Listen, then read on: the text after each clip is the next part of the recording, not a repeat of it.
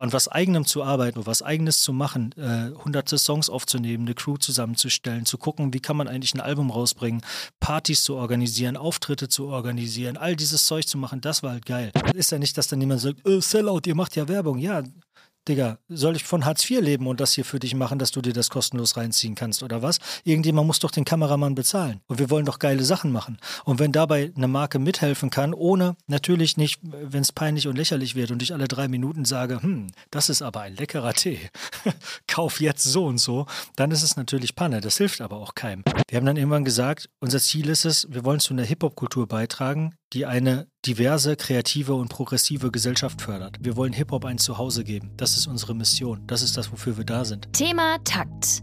Der Hip-Hop-Business-Podcast mit Tobias Wilinski. In dieser Folge geht es um die Geschichte von Tobias Toxic Kargol. Ihr erfahrt, wie er vom Rapper zum Chefredakteur und mittlerweile Herausgeber von hiphop.de geworden ist, warum er Fahrt damals für einen Auftritt gebucht hat und was er an seinem Job liebt, beziehungsweise seinen Jobs. Er betreibt zusammen mit Philipp Böndel den Learnings Podcast und hat mit ihm das Beratungsunternehmen The Ambition gegründet. Darum geht es im ersten Teil des Interviews. Das findet ihr überall, wo es Podcasts gibt. Im ersten Teil geht es auch um ihr gemeinsames Buch Erfolgsformel Hip-Hop. Wenn ihr eine der beiden Toxic-Folgen teilt und Thema Takt markiert, nehmt ihr am Gewinnspiel teil und könnt ein Exemplar gewinnen.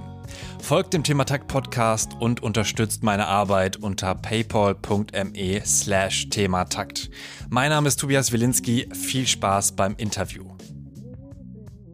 Dann würde ich jetzt auf deine eigene Geschichte, auf deine eigenen Hits äh, kommen. Gerne. Und zwar schreibst du im Buch oder schreibt ihr im Buch, dass ähm, wenn es Streit gab, du immer vorne dabei warst und äh, Hausverbot bekommen hast. Da war ich überrascht. Das habe ich, hab ich jetzt nicht gedacht, weil du äh, eigentlich immer recht ruhig rüberkommst. Ja. Aber du warst damals ein äh, Raufbold. Ja, so habe ich tatsächlich, glaube ich, mal irgendwann diesen Namen Toxic bekommen, den ich dann nicht mehr losgeworden bin. Ja, mal so, mal so. Also wahrscheinlich war ich da auch schon ruhig, aber ich neigte durchaus auch zu Ausrastern und ähm, ja, man ist halt auch mal viel feiern gegangen, wenn man jung war und so weiter. Also das gab es dann halt irgendwie auch im Leben. Ich bin jetzt halt nicht irgendwie im Ghetto groß geworden oder sonst was, das soll jetzt so, aber ähm, was man halt so, was man halt so macht in so einer kleinen Stadt, ne? Man geht halt, äh, keine Ahnung, man trinkt Alkohol, man geht feiern, es gibt Schlägereien, solche Sachen. Das, das gab es in meiner Jugend natürlich auch alles. Bin ich ganz froh, dass das jetzt alles über 15 Jahre her ist. Du hast es aber äh, wie in den Griff bekommen? Anger Management oder? Boah, keine Ahnung. Also ich glaube, äh, ich bin definitiv erstmal weniger äh, wütend als früher, weil ich weniger frustriert auch bin oder sowas. Ich fand, ähm, das ist auf, also ich habe nicht so Erinnerungen, wenn ich jetzt so an Jugend zurückdenke, dass ich mir denke, boah, war das alles geil. So, weißt du, da ist man die ganze Zeit feiern gegangen und ja, eigentlich war das alles überhaupt gar nicht geil. Eigentlich war das voll scheiße. Was ich geil fand, war, als ich irgendwann von meinen Eltern ausgezogen war und dann in Düsseldorf war und man anfangen konnte, Sachen zu machen. Ich fand halt Schule scheiße irgendwann. So, weißt du? Und äh, man war halt dazu gezwungen, Digga, 13 Jahre des Lebens lang sollst du jeden Morgen zu der und der Uhrzeit aufstehen, da sein, dir den ganzen Tag die ganzen Sachen anhören und das war halt anstrengend. Ich, ich meine, ich habe mein Abitur gemacht, ich habe es ja durchgezogen am Ende und so. Mal lief es halt irgendwie besser, mal schlechter, aber natürlich spätestens so ab Pubertät, Jugend willst du irgendwann so dein eigenes Ding auch machen. Und was kannst du denn machen? So, also Schule war das nicht richtig. Ich meine, ich interessiere mich ja für für Wissen und für Dinge machen. Aber das System funktioniert nicht richtig so, dass es das aus mir rausgekitzelt hätte. Zumindest meistens nicht. Jeder hat wahrscheinlich Beispiele von Lehrern, wo das dann doch ging. Ich hatte das dann irgendwann in der Oberstufe. Ich bin in der zehnten Klasse fast sitzen geblieben. Ich war zum, zur Hälfte da, nach dem ersten Halbjahr oder wie das heißt, war ich in allen Fächern schlechter als vier.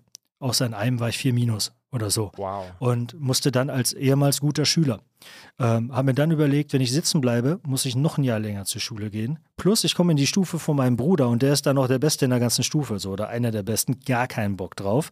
Also muss ich Gas geben. Also habe ich meinem Homie Sheriff gesagt, ich glaube, ich setze mich jetzt in die erste Reihe und gebe Gas und ich habe keinen Bock sitzen zu bleiben. Und er hat gesagt, okay, mashallah, viel Erfolg, ich bleibe hier hinten. Und äh, er hat dann weiter halt eben durchgezogen, äh, Protest, äh, den, den Protest durchgezogen, den wir vorher beide durchgezogen hatten. Und ich habe dann halt eben Gas gegeben und habe es dann irgendwie irgendwie geschafft, halt nicht sitzen zu bleiben. Mein Zeugnis war trotzdem so schlecht, dass ich mir dachte, so wäre es, erstens weiß ich gar nicht, was ich arbeiten soll, zweitens, ähm, damit will ich jetzt auch nicht abgehen. Dafür sind meine Ansprüche an mich selber und an mein Leben jetzt irgendwie zu hoch, um mit diesem Zeugnis loszuziehen. Also bleibst du halt an der Schule und machst Abitur. Ich fand halt so, je ernster ich es genommen habe und je mehr ich mich reingehangen habe, wenn es dann eine Herausforderung wurde und so, dann war es auch nicht mehr so, so unangenehm und dann war es auch nicht mehr so scheiße. Und dann hast du, bei mir waren es dann zum Beispiel Sozialwissenschaften, wo mich das Thema interessiert hat, wo der Thema, der Lehrer super streng und anspruchsvoll war, aber ich gleichzeitig gut da drin war. Das hat mir dann Bestätigung gegeben und war eine Herausforderung. Dann hatte ich Bock darauf, der krasseste Motherfucker in dem Scheiß zu sein. So, weißt du? Und dann, dann hat es halt eben Spaß gemacht, das war dann okay. Und später dann, ähm, im Studium war es das Gleiche, da war es dann etwas enttäuschend. Da dachte ich, jetzt treffe ich die krassesten Leute in diesem Gebiet von ganz Deutschland und bla und habe dann gemerkt, die sind auch alle nur am Chillen. Dann fiel es mir wieder schwer, mich selber zu motivieren, der Einzige zu sein, der das ernst nimmt. Und als ich es dann nicht mehr ernst genommen habe, hat es auch keinen Spaß mehr gemacht. Es hat nur Spaß gemacht, wenn ich es ernst genommen habe und wenn ich diese Ambition dabei hatte und wenn ich halt wirklich rasieren und was reißen damit wollte. So. Und was dann aber für mich halt gut war, war dann auch tatsächlich Hip-Hop-Sachen. Ich, ich wollte dann halt rappen. So, ich wollte was mit Hip-Hop machen. Also habe ich angefangen zu rappen hatten. Äh, kannte am Anfang. Ja, wie alt warst du, als du äh, selbst äh, aktiv äh, gerappt hast? Ich habe schon auch noch ein bisschen, in Kam auch schon ein bisschen gerappt. Da ging es aber irgendwie auch nicht so mega viel. Ich meine, guck mal, in meiner Jugend war mein Spitzname Hip-Hopper. Das sagt halt schon einiges darüber aus, wie viele Leute Rap gehört haben. Weißt du? Ähm, die anderen haben halt Gabba gehört und äh, da gab es dann viele chemische Drogen und viele Partys, also so, und die sind halt feiern gefahren, das war halt deren Ding. Oder andere waren auf irgendwelchen Arten von Rockmusik unterwegs oder so und Rap gab es halt wenig. Äh, Ju, mein bester Freund bis heute, war dann der erste, den ich irgendwann kennengelernt habe, der dann immer Wu-Tang gehört hat und ich immer Tupac und dann haben wir uns immer gestritten, welche Küste besser ist. Aber mit der Zeit hat man dann halt mehr Leute kennengelernt und dann war ich in Dortmund immer äh, in Dortmund viel zum Feiern oder zum Einkaufen oder sonst was, bei Uprock zum Einkaufen oder der, im Soundgarden zum Feiern. Da gab es eine Hip-Hop-Halle, da war, liefen dann auch mal Kreuzfeld Jakob rum und sowas. Und dann hat man da mehr Leute kennengelernt und ähm, weiß nicht, ich glaube, ich habe dann irgendwann in meinen späten Teenie-Jahren angefangen zu rappen. Weiß nicht, wann ich meinen ersten Text auf Englisch geschrieben habe. Da war ich wahrscheinlich dann noch halbwegs jung. Äh, wollte das dann irgendwie in Düsseldorf weiter durchziehen. Kannte hier natürlich auch erstmal kein Schwein. Hab dann angefangen mit einer ähm, einem Kollegen aus Senegal rumzuhängen, Sadibu.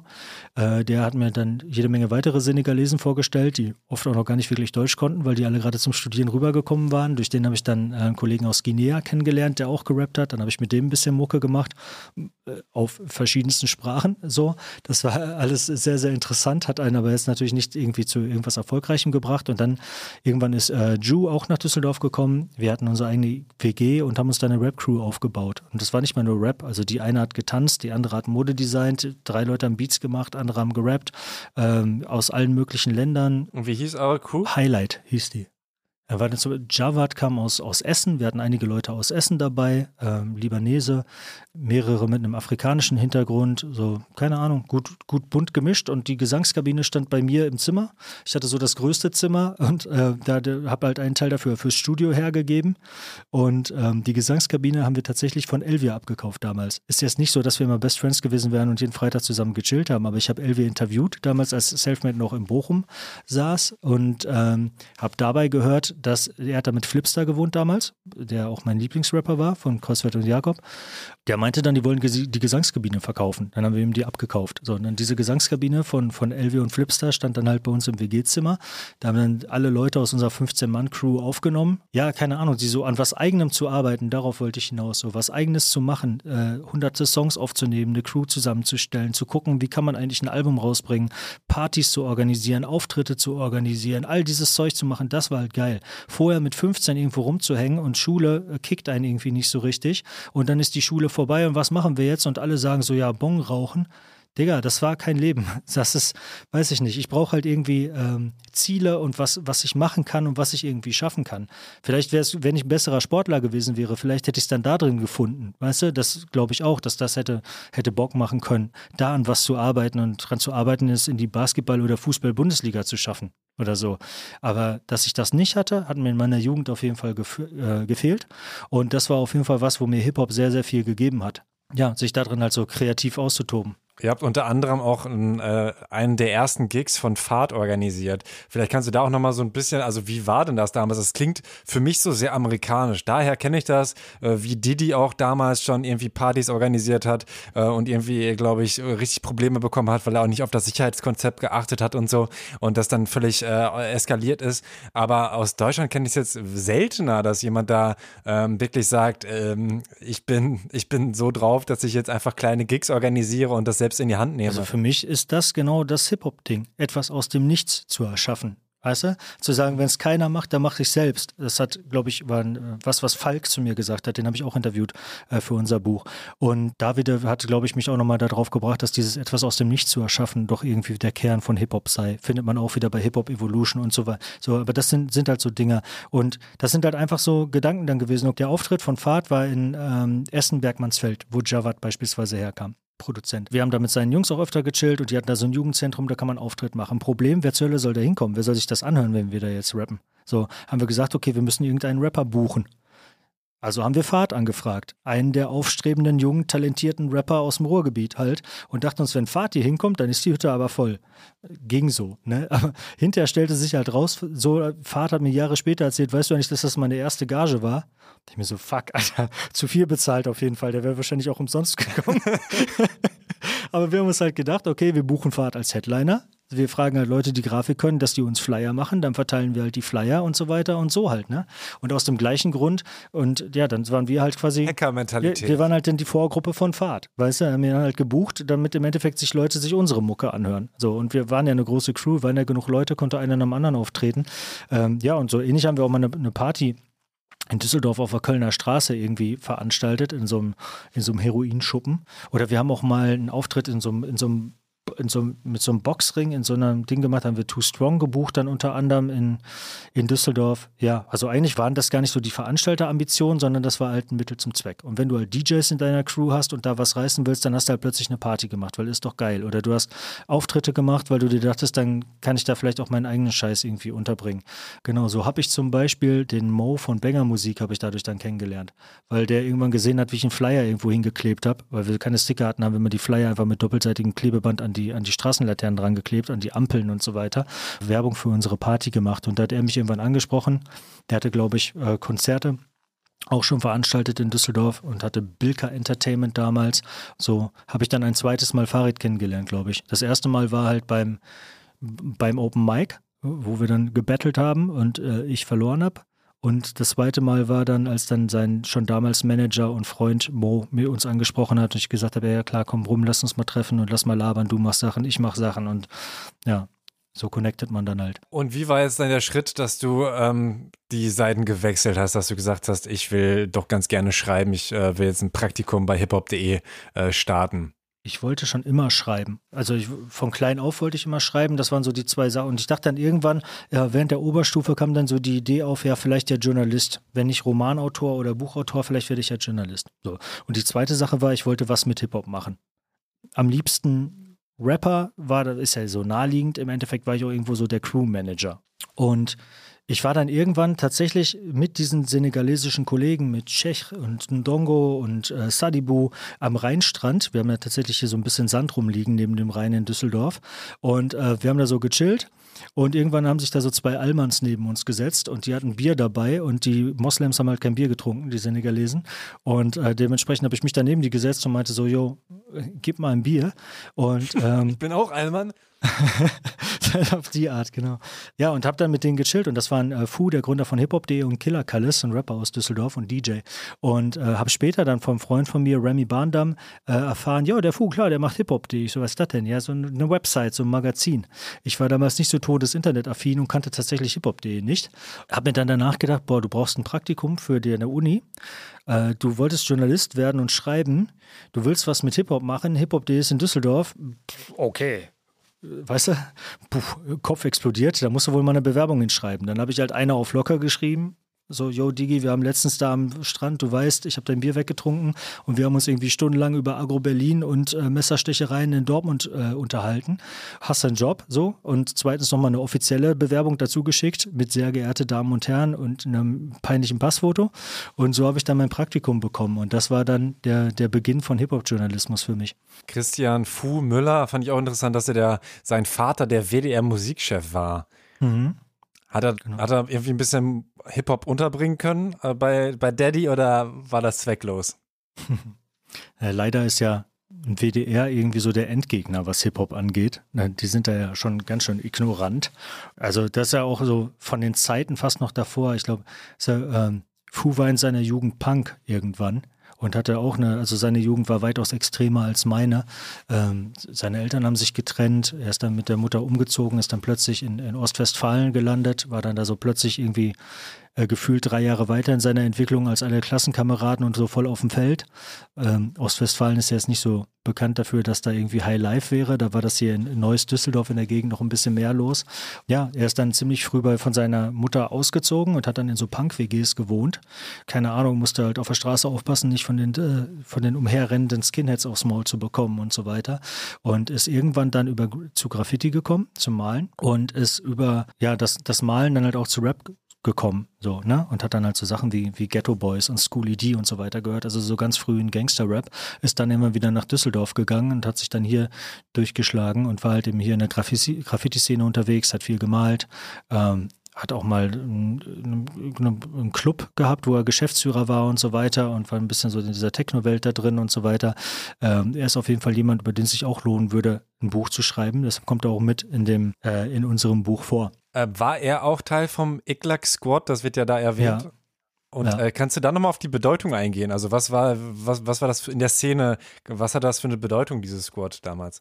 Äh, die ICLAC Squad hat sich auch so genannt nach dem Jugendzentrum, nach der ICLAC, in dem wir halt äh, ein Open Mic veranstaltet haben. Da waren erst schon vorher, äh, wurde da halt, gab es halt Breakdance so, und irgendwann, ich glaube ab 97 oder so, Ende der 90er auf jeden Fall, fing man da auch an zu rappen. Das war halt dann einfach so ein, so ein Punkt, also wie ich ja schon erzählt habe, auch als ich da neu in Düsseldorf war, das war halt das, wo man dann hingegangen ist und wo halt lauter Leute am Start waren und ja auch einige, die halt später erfolgreich geworden sind, äh, die dann da waren. Und Iklak Sport war halt eine Rap-Crew, die halt aus diesen Leuten halt auch hervorgegangen ist, die das da halt eben betrieben und organisiert haben und die so waren. Das fand ich ganz interessant, weil im Endeffekt das halt auch eine der Parallelen dann wieder dazu war, weißt du, so Berlin kenne ich halt nur so vom Erzählen. Düsseldorf habe ich ein bisschen mitgekriegt. Nicht ganz Eklag, was war ein bisschen vor meiner Zeit. Ne? Also ich war im letzten Jahr von der Eklag. Irgendwann gab es dann da immer öfter Schlägereien, dann wurde das zugemacht. Dann haben spätere Crew-Kollegen von mir das in einer anderen Location weitergeführt, bis da der erste mit einer Gaspistole rumgeschossen hatte und das auch zugemacht wurde. Und aber diese, diese Open Mic Freestyle-Szene, das war halt einfach sowas, wo man sich halt getroffen und connected hat und wo man sich kennengelernt hat. So, und ich glaube, dass das auch viel weitergebracht. Wenn du halt guckst, so in Berliner Rap-Geschichte, Royal Bunker, das gab es ja gar nicht so lange. Na, aber es war halt eine Idee, die Cool Savage aus den USA mitgebracht hatte, weil er gesagt hat, ey, das ist das, was da gemacht wird und sowas brauchen wir in Berlin auch. Steiger, organisier doch mal. So. Und dann hat man halt den Royal Bunker da gehabt und da hattest du dann halt eben krasse Leute wie Sido, Savage oder auch ein Prinz P, MC Boogie und so weiter und so fort, die alle später erfolgreich geworden sind. Und jetzt guckst du nach Düsseldorf und zur gleichen Zeit gibt es da irgendwie auch sowas und da rennen irgendwie Tuni und Farid und Olsen und Nemesis rum. Und Toxic, der nicht rappen kann. und Adi und Jesen und so weiter und so fort, weißt du? Also so eine gewisse Parallele davon, halt, äh, weil das dann einfach so, so Fixpunkte sind und weil da Leute halt selber was organisieren und daraus erwächst dann halt was. Ja, und ja, Fu war halt eben Teil von dieser Crew und dann halt eben der, der dann 98, 99 äh, Hip-Hop.de gegründet hat. Und dann bist du ja eben als Praktikant, hast du dann auch weitergemacht als freier Mitarbeiter, hast aber immer noch keine Kohle verdient. Wie lange hat denn das eigentlich gedauert, bis du das erste Mal überhaupt Geld gesehen hast für deine äh, musikjournalistische Arbeit? Weiß ich nicht ganz genau, ein, zwei Jahre würde ich sagen. Also irgendwann habe ich gesagt, so, mal ist ja alles schön und gut hier, aber ähm, ich so studieren und als Barkeeper arbeiten zum Geld verdienen und schreiben, das wird langsam ein bisschen kompliziert. Ich würde mich gerne fürs Schreiben entscheiden. Es wäre aber auch super, wenn ich ein bisschen Kohle verdienen könnte. Und dann habe ich irgendwie 400 Euro im Monat verdient oder so. Weißt du? Und dann habe ich ein bisschen Kohle verdient. Da war das auch irgendwann drin. Da hatte ich mich dann auch schon ein Stück weit bewiesen halt damit. Ne? Also halt als, als Praktikant angefangen, 2005. Und damals war äh, eine technische Neuerung, die Fu damals reingebracht hat, dass wir dann eine Blogplattform haben. Und ich war dann da so einer der ersten, ersten Blogger auf dieser Plattform, habe da halt gebloggt, dann als Redakteur für hiphop.de was gemacht, habe dann auch angefangen für andere zu schreiben, wie die Juice, die Taz oder auch die Raveline. Dann konnte ich kostenlos auf Gamma-Partys gehen, war auch geil. 2006 mit Video-Interviews angefangen, ja, und irgendwann in der Zeit ähm, bis 2008 bin ich dann tatsächlich schon Chefredakteur geworden, weil mein Vorgänger Andreas Roth den Job gewechselt hat. Der hatte Wirtschaftsinformatik studiert und äh, hat arbeitet bis heute halt eben dann in dem Bereich. Ja, und ich war da auch so ein bisschen zur richtigen Zeit am richtigen Ort, weil irgendwann klar war, eines Tages geht Andreas.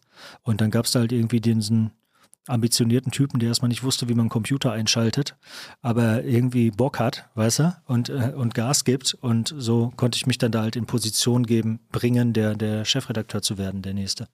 In der Volksformel Hip-Hop äh, heißt es, dass du mit großer Klappe und vielen Rechtschreibfehlern geschrieben hast. Yes, Warum? Bestimmt. Warum beides?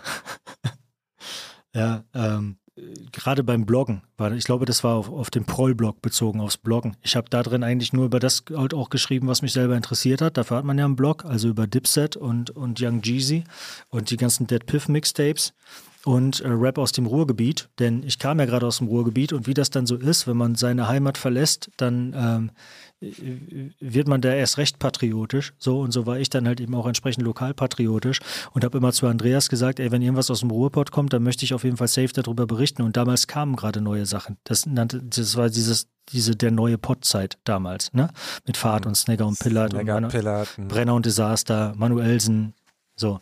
Und ähm, ja, und Selfmade war da halt auch neu. Ne? Also ich, ich habe ähm, mein erstes Interview war mit Snagger und Pillard, als die ihr erstes Mixtape oder wie es genannt wurde, bei 3P rausgebracht haben. Ähm, Selfmade wurde gerade gegründet. Die haben schwarzes Gold rausgebracht und dann habe ich halt gesagt, okay, will ich interviewen.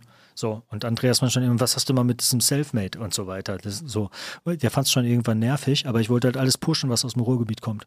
Und ich war ja nicht in der Position, da was zu entscheiden, aber ich bin halt jedes Mal zu Andreas gegangen und habe gesagt, so, ey, hier, Brenner und Desaster, will ich was machen?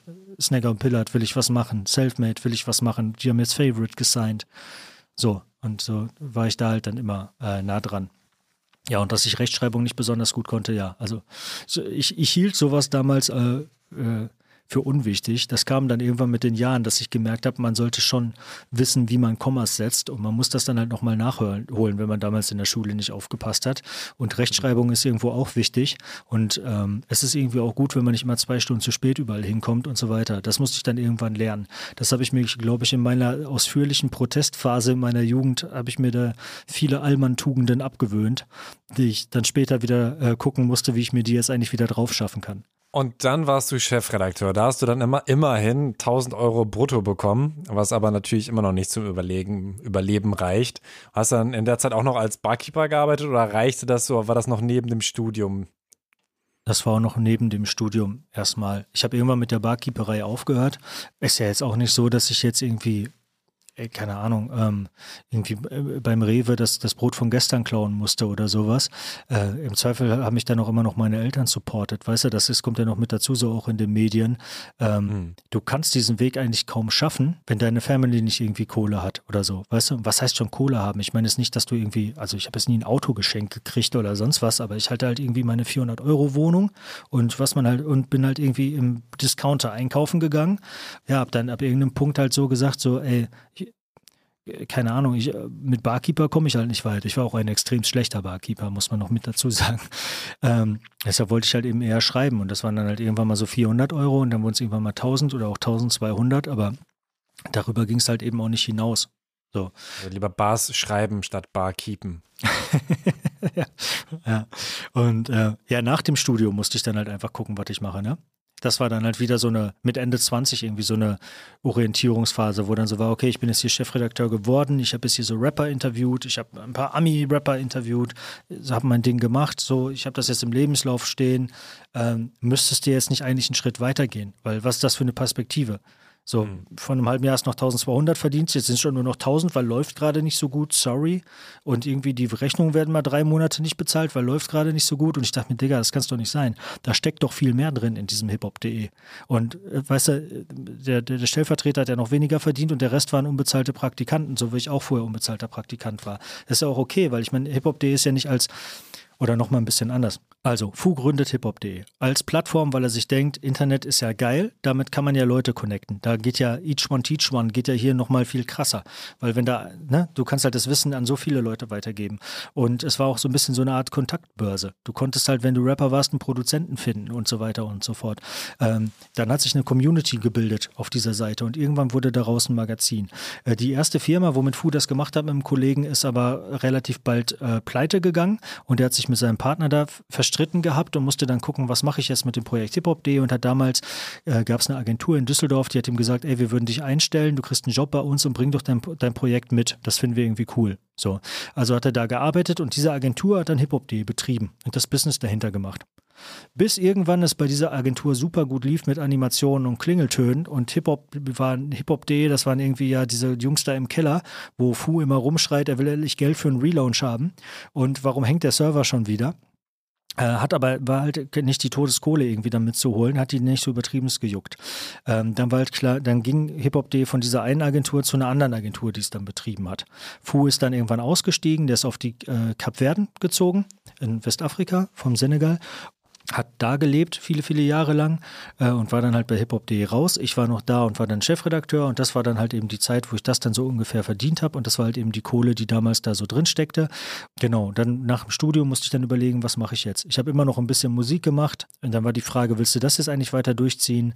Äh, dann habe ich angefangen, äh, ein Buch zu schreiben und so, was ja auch undankbarer Job ist, wenn du jetzt, du hast halt, weißt, weißt du, du musst erstmal das Buch schreiben, um dann am besten Agenten zu finden, um dann einen Verlag zu finden, um dann am Ende zu merken, merken, dass es keiner kauft. Okay.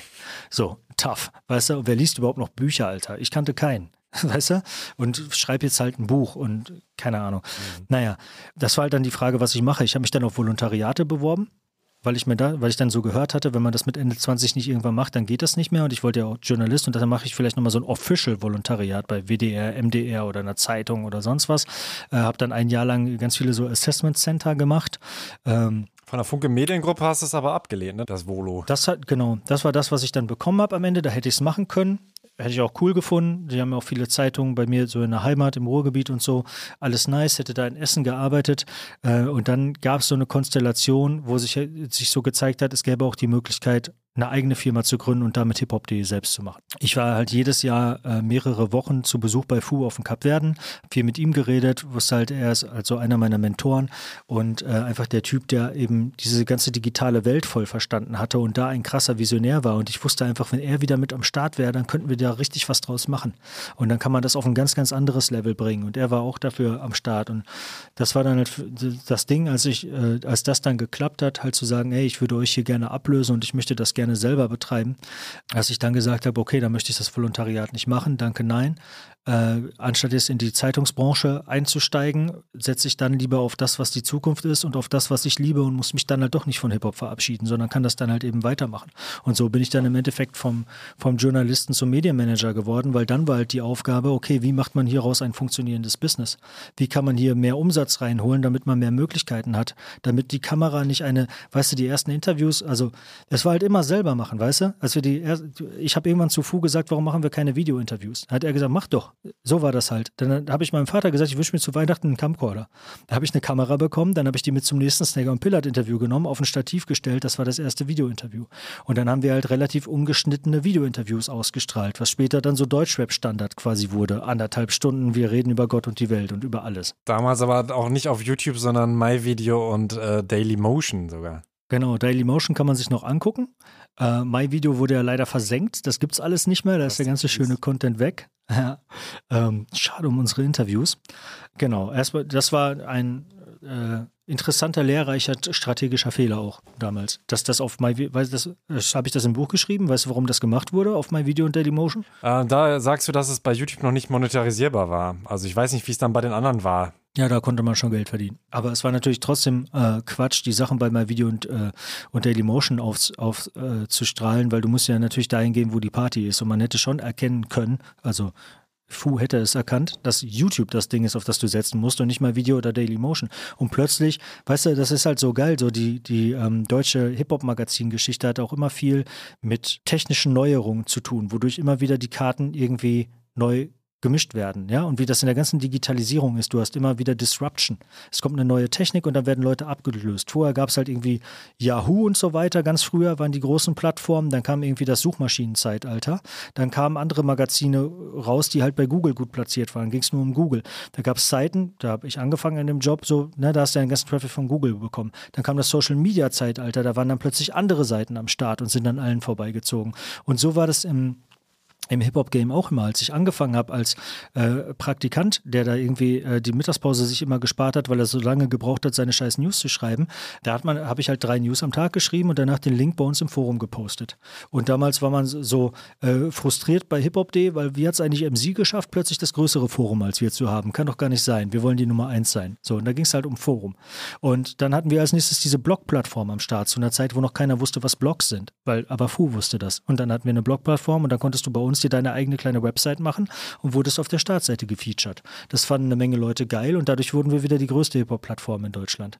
Dann haben wir angefangen, Video-Interviews zu machen, aber halt Dailymotion und My Video. Übertrieben viele Views hatte man da nicht, obwohl wir echt, wenn du heute mal guckst, wenn wir alles interviewt haben und was wir alles gemacht haben, war schon geil. So, ähm, selbst eine Menge Amis dabei. So, keine Ahnung habe ich da alles interviewt. The Game, Ja Rule, so, weißt du, war jetzt nicht scheiße. Aber YouTube ging dann ja richtig durch die Decke durch andere Leute, die gute Ideen hatten. Durch 16 Bars die äh, vis-à-vis am Start hatten und selber Musikvideos gemacht hatten. Und Musikvideos haben halt viele Klicks gebracht. Oder halt die Fresse, ein übertriebenst geniales Format. Ich feiere HDF voll. Und ähm, das war ja damals so re revolutionär, zum einen, weil man DSLRs benutzt hat, also so Fotoapparate, wo man dann mit der Schärfe da gespielt hat, der Echse. Aber vor allem, was ich daran so genial finde, ist, ähm, dass man ja immer das Problem hatte, dass man kein dass man sehr wenig Geld verdient hatte, aber etwas aus dem Nichts machen musste. Und wie machst du das jetzt halt? Und während andere Leute drei Tage lang Videos drehen, machst machst du ein One-Take-Format. Ja, One-Take bedeutet, du hast keine Schnitte. Du, äh, so, du kannst nach, nach Köln, Excel konnte mit dem Zug nach Köln fahren, an einem Tag mit vier Rappern Musikvideos drehen und auf der Rückfahrt die Post-Production machen. Weil du musst nichts schneiden. Du machst nur ein bisschen Color Correction, du machst irgendwie ein Logo da drauf und dann hast du die Dinger fertig. Und wenn sich die Leute das angucken, hat aber niemand gesagt so, ja, ist ja ganz nice, aber ist ja nur One-Take. Sondern genau das, was es so effizient für dich gemacht hat, auch businessmäßig, ist ja das, was auch den Charme ausgemacht hat, weil es dadurch so authentisch war, so uncut und raw, weißt du?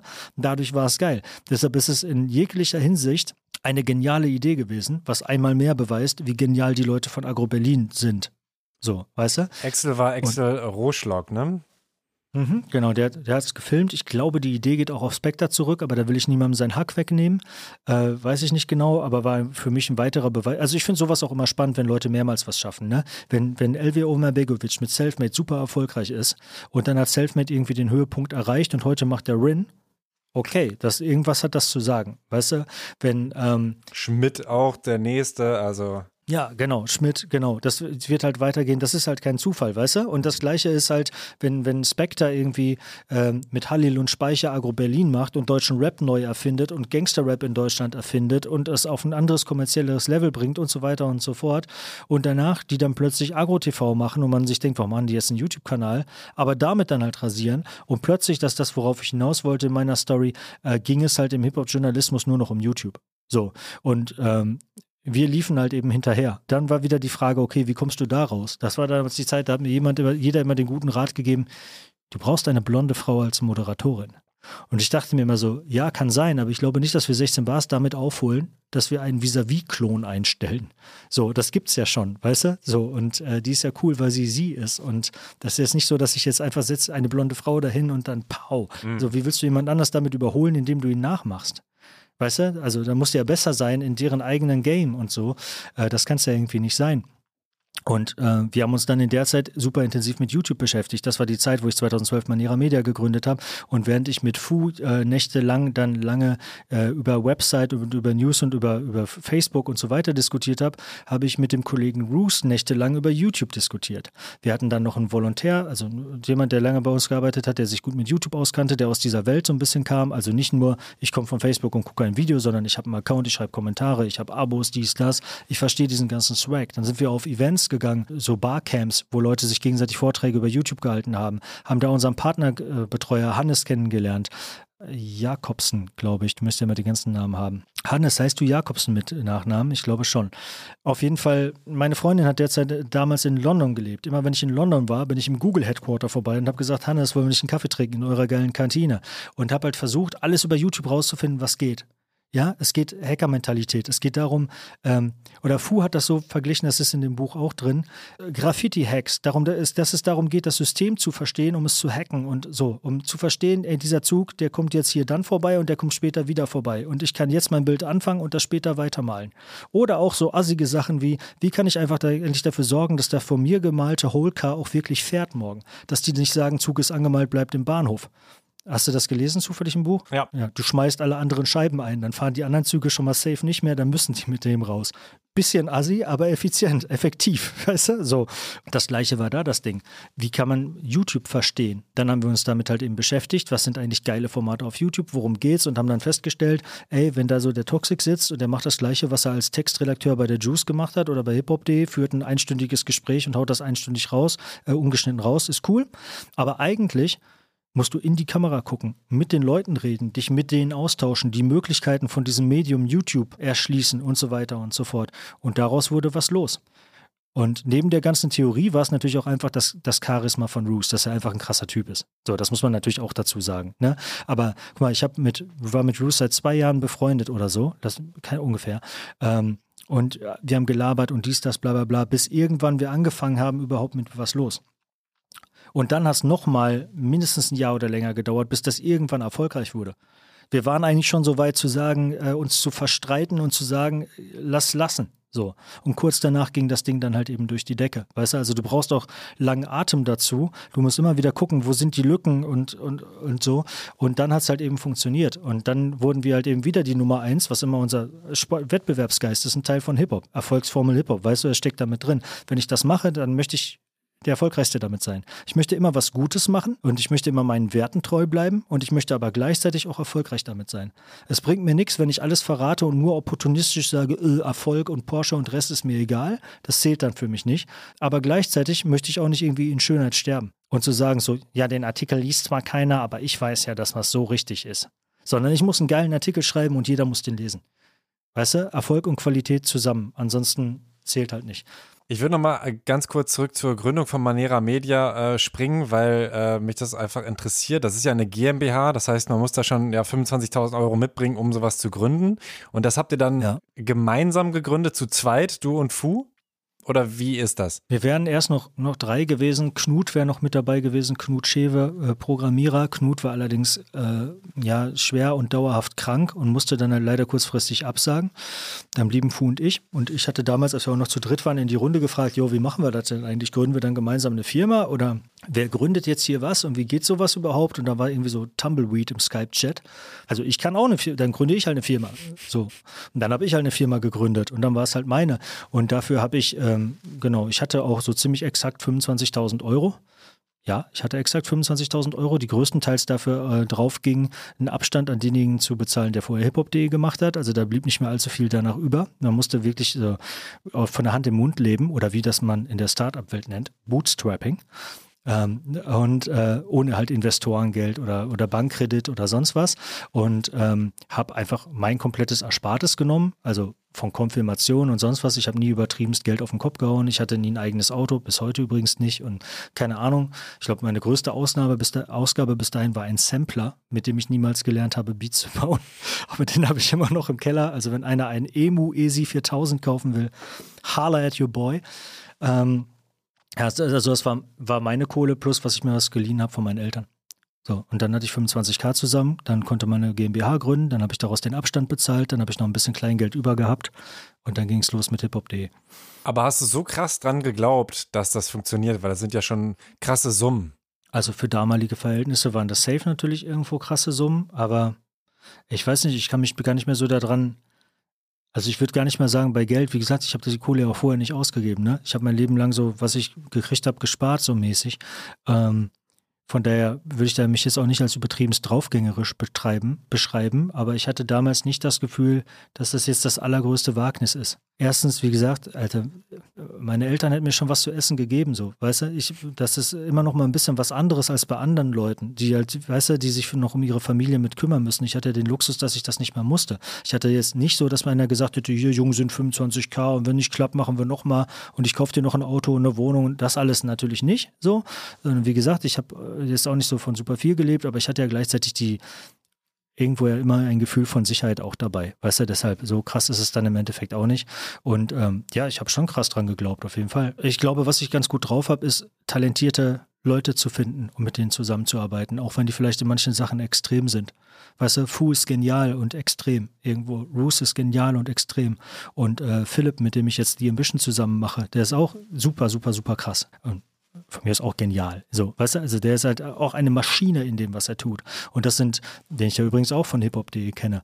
Ja, ich glaube, wenn man das, die richtige Gruppe von Leuten zusammen hat, dann kann man halt auch was reißen. Und dann ist das halt eine Gelegenheit, so, die musste man einfach nutzen. Also, ich hatte keinen Bock, jeden Tag nach Essen zu fahren, morgens um neun da zu sein und Zeitung zu lernen. Irgendwie ja, weil voll Bock auf Journalismus gehabt, aber irgendwie dann auch wieder nein. Hm. Dann halt lieber mit dem Verrückten auf den Kapverden gemeinsam Hip-Hop.de aufbauen und aus einem kleinen Online-Magazin irgendwie ein Medienunternehmen machen. Dann darin die Herausforderung halt finden, okay, wie können wir jetzt hier Brot für die Leute ranholen? Wie können wir irgendwie Kohle ranholen, damit wir wachsen können, damit wir auch mal einen bezahlen können für seine Arbeit? Das haben wir alle unbezahlt bei uns geschrieben, weißt du? Und dann haben wir halt angefangen, alle Leute zu bezahlen und dann alle ein bisschen besser zu bezahlen. W wann war das? 2012. 2012 habe ich gegründet. Äh, und da wir auch direkt bezahlen können? Ja, so ziemlich. Also das war nagel mich jetzt nicht drauf fest, aber ähm, das fing dann schon so direkt an. Also auch halt freie Mitarbeiter auf Artikelbasis, äh, immer auch erfolgsabhängig, wobei es immer um den Erfolg des ganzen Teams ging, weil wir nie so ein Gegeneinander haben wollten. Also, dass irgendjemand sagt, so, hm, hoffentlich merkt keiner, dass da was Krasses passiert ist, weil in meiner Schicht schreibe ich die News, dann mache ich die Kohle, sondern halt eher, ja, dass halt auch der Anreiz entsprechend da ist, halt auch aus dem Feierabend noch zu sagen, Bro, hast du gesehen, was gerade passiert ist? Sieh zu, dass du News schreibst, weißt du? Und im Zweifelsfall komme ich aus dem Feierabend raus, weil so, weil wir halt immer auch äh, erfolgsgetrieben waren. Warst du auch dann damals der, der Aria zum Beispiel eingestellt hat? Oder wie ist das abgelaufen? Hast du alle quasi zum Vorstellungsgespräch getroffen? Ja, safe. Also die Legende besagt, dass Roos die Bewerbung von Aria auf meinem Küchentisch gesehen hat, das damals unser Büro war und ähm, zu mir meinte, und Roos hat oft bei mir gepennt, wenn er in Düsseldorf war, kommt er aus Essen und immer wenn er in Düsseldorf war, hat er bei mir gepennt und das war oft und äh, meinte dann, ja, wenn du den nicht einstellst bei der Bewerbung, weiß ich auch nicht. Und er wurde dann auch eingestellt und hat dann sein Praktikum in meiner Küche gemacht und musste darunter leiden, dass ich damals noch geraucht habe, ekelhafterweise. Und ja, so ist Aria dann zu, zu Hip-Hop.de gekommen, ja. Und damals hattet ihr teilweise drei bis fünf Millionen Impressions ähm, mhm. an einem Tag sogar? Oder im, im Monat? Im Monat war das. Im Monat. Mhm. Und das reichte dann auch schon, um äh, gute Umsätze zu machen. Das war damals die Haupteinnahmequelle. YouTube war da ja noch nicht so krass, ähm, war? Doch, auch schon. Das war ein bisschen parallel. Also mhm. auf der einen Seite war halt eben die Sache, äh, Facebook zu verstehen und wie kann man auf Facebook erfolgreich sein, quasi Facebook hacken. Äh, das war dann Fußbaustelle und plus mit irgendwo meine durch Textredaktion und so oder dann von Leuten wie Erich Unrau beispielsweise, der damals von Rappers In zu uns gekommen ist ähm, und den, den Laden geschmissen hat als Chef vom Dienst und viel organisiert hat und auch super gut drauf hatte, erfolgreiche News zu schreiben. Ja, und auf der anderen Seite halt eben die YouTube Baustelle, ne, wo es um YouTube ging. Und mit YouTube konnte man dann halt auch ziemlich bald äh, richtig gutes Geld machen. Also immer den Umständen entsprechend. Ne? Also so gut, dass man sich immer noch kein Büro geleistet hat, sondern vom Küchentisch aus gearbeitet hat. Aber man konnte auf jeden Fall damit dann halt eben schon Geld machen.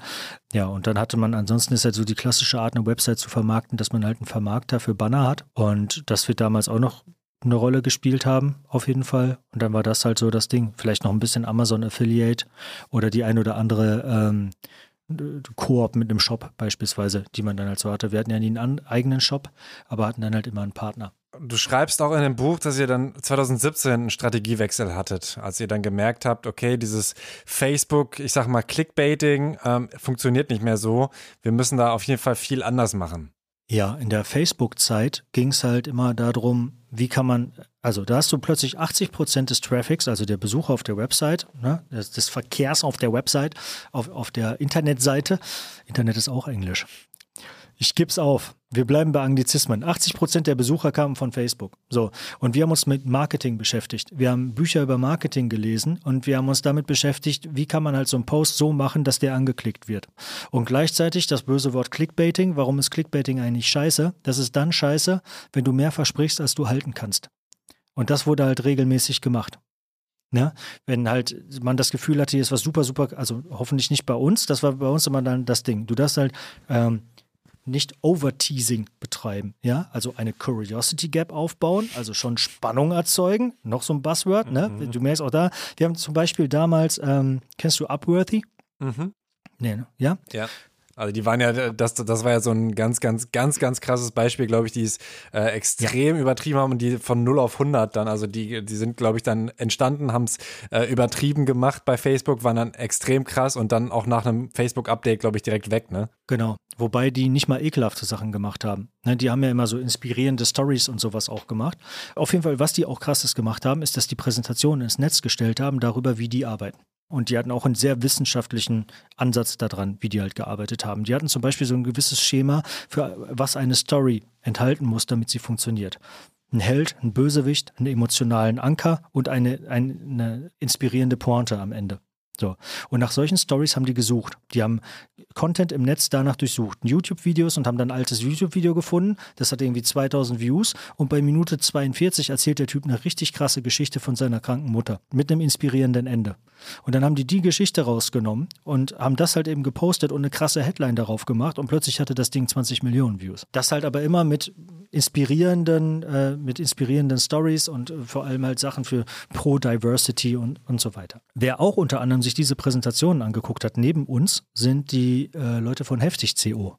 Erinnerst du dich vielleicht auch noch mhm. dran? Die haben sich den ganzen ähm, ideologischen Schnickschnack gespart dabei und einfach nur noch gesagt, keine Ahnung, Katze explodiert in Mikrowelle, geil Klicks, so. Und haben ja eine unglaublichste Erfolgsgeschichte damals im deutschen Internet hingelegt. Alle waren irgendwie am Heulen, nichts funktioniert mehr, man verdient kein Geld mehr und so weiter und alles scheiße. Und dann haben die gesagt, wir probieren da einfach mal was aus und haben da halt ein enormes Business hochskaliert und haben halt mit so ein paar Mannequin äh, da Seiten hinter sich gelassen, wo 300 Mann in einem großen Redaktionsgebäude irgendwo saßen. Und auch basierend darauf, sich das halt eben anzugucken. Ne? Und daher kommen dann halt eben auch diese ganzen Buzzwords. Also auf der einen Seite, dass du halt eine Curiosity Gap aufbaust, also dass du nicht alles schon auf Facebook verrätst, weil dann kommt keiner mehr zu dir und dann kannst du deinen Leuten nicht mehr ihren Mindestlohn bezahlen, die haben unter Mindestlohn verdient, die Leute bei uns. Aber auf der anderen Seite, äh, und wir haben alles ausgezahlt, was da war. Ne? Ich habe mir keinen Porsche gekauft oder so. Ähm, auf der anderen Seite äh, halt eben nicht das so machen, dass es frustrierend wird, dass du was andeutest, was dann gar nicht passiert ist. So. Und das war dann immer das Ding. Hey, wir sind nicht, wir geben hier nicht einen Fick auf alles, wir haben einen gewissen moralischen Anspruch, wir wollen irgendwie gute Sachen machen und wir wollen die Leute nicht verarschen, aber auf der anderen Seite äh, haben wir halt eben auch darauf geguckt, dass irgendwie der Besucherzähler möglichst hochkommt und so, ne? Und das war äh, da das Ding. Und 2017 war dann die Zeit, wo das irgendwann vorbei war, wo Facebook gesagt hat, wir haben gar keinen Bock mehr, der Hauptdistributionskanal mehr für Medieninhalte zu sein, weil da gab es dann irgendwie Cambridge Analytica, Wahlmanipulation, dies, das, jede Menge schlechte Presse und so. Und die haben dann irgendwann gesagt, wir möchten, dass du wieder den Content von deinem, wieder siehst, was bei deinem Onkel eigentlich abgeht, wenn du auf Facebook gehst und nicht immer nur ähm, Clickbaiting von von lauter Seiten. Wir waren dann ziemlich schnell der Meinung, Facebook wird dabei so bleiben und die Antwort kann jetzt nicht sein, härteres Clickbaiting zu betreiben, um da den Traffic rauszuprügeln, sondern das wird jetzt so sein. Und dann haben wir uns wieder damit beschäftigt, was kann dann das nächste Zeitalter sein und waren damals dann der Meinung, das nächste Zeitalter ist wahrscheinlich das Stories as a Service Zeitalter, vielleicht wo Leute dann wieder anfangen für Content zu bezahlen. In die Richtung geht es jetzt auch in den letzten Jahren. Was wir gleichzeitig nicht unbedingt wollten. Man muss dazu sagen, dass unser Gründer und äh, äh so der, der, derjenige, der immer mit der Vision um die Ecke kam, Fu, der ist halt auch Anarchist und der mag sowas wie, so für sowas wie Paywalls war der nicht besonders zu haben. Und ich war halt auch von diesem, von diesem Geist großgezogen. Das war nicht so unser Ding. Wir wollten anti-elitär sein und sonst was. Und so eine Bezahlschranke passte da irgendwo nicht rein. Da ging es dann darum, dass wir gesagt haben, man muss loyale Leser und Zuschauer gewinnen, indem man gute Sachen macht und indem man die Qualität halt eben hochbekommt.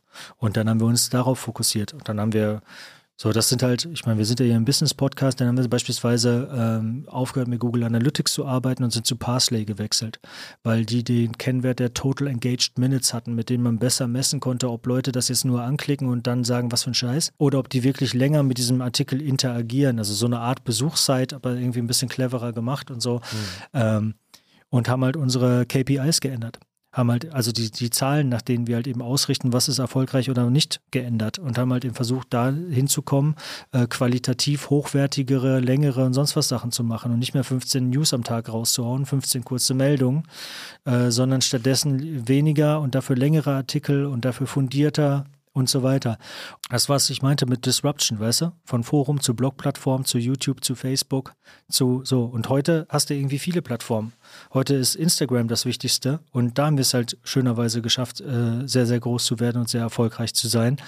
Aber Facebook und YouTube sind ja auch immer noch da. Und in manchen Kreisen ist dann irgendwie Twitter oder Twitch super wichtig und wieder woanders Snapchat. Und dann gibt es natürlich TikTok. Und was geht eigentlich mit Telegram? Und manche Leute machen und hören ja auch Podcasts. Mhm. Ne? Und eine Website ist natürlich immer noch wichtig. Und Apps sind auch spannend. So, und ich finde, ich weiß nicht, wie du das siehst, aber heute ist es halt nicht so spitz auf ein Ding. Man kann nicht sagen, das ist das Facebook-Zeitalter, weil im Social-Media-Zeitalter ging es ganz ehrlich gesagt nur um Facebook. Da gab es auch Twitter, aber so, und Google Plus. Aber es ging um Facebook. Worum geht es denn heute? Heute geht es halt um irgendwie vieles auf einmal und es gibt eine große Parallelität, finde ich, von verschiedenen Dingen.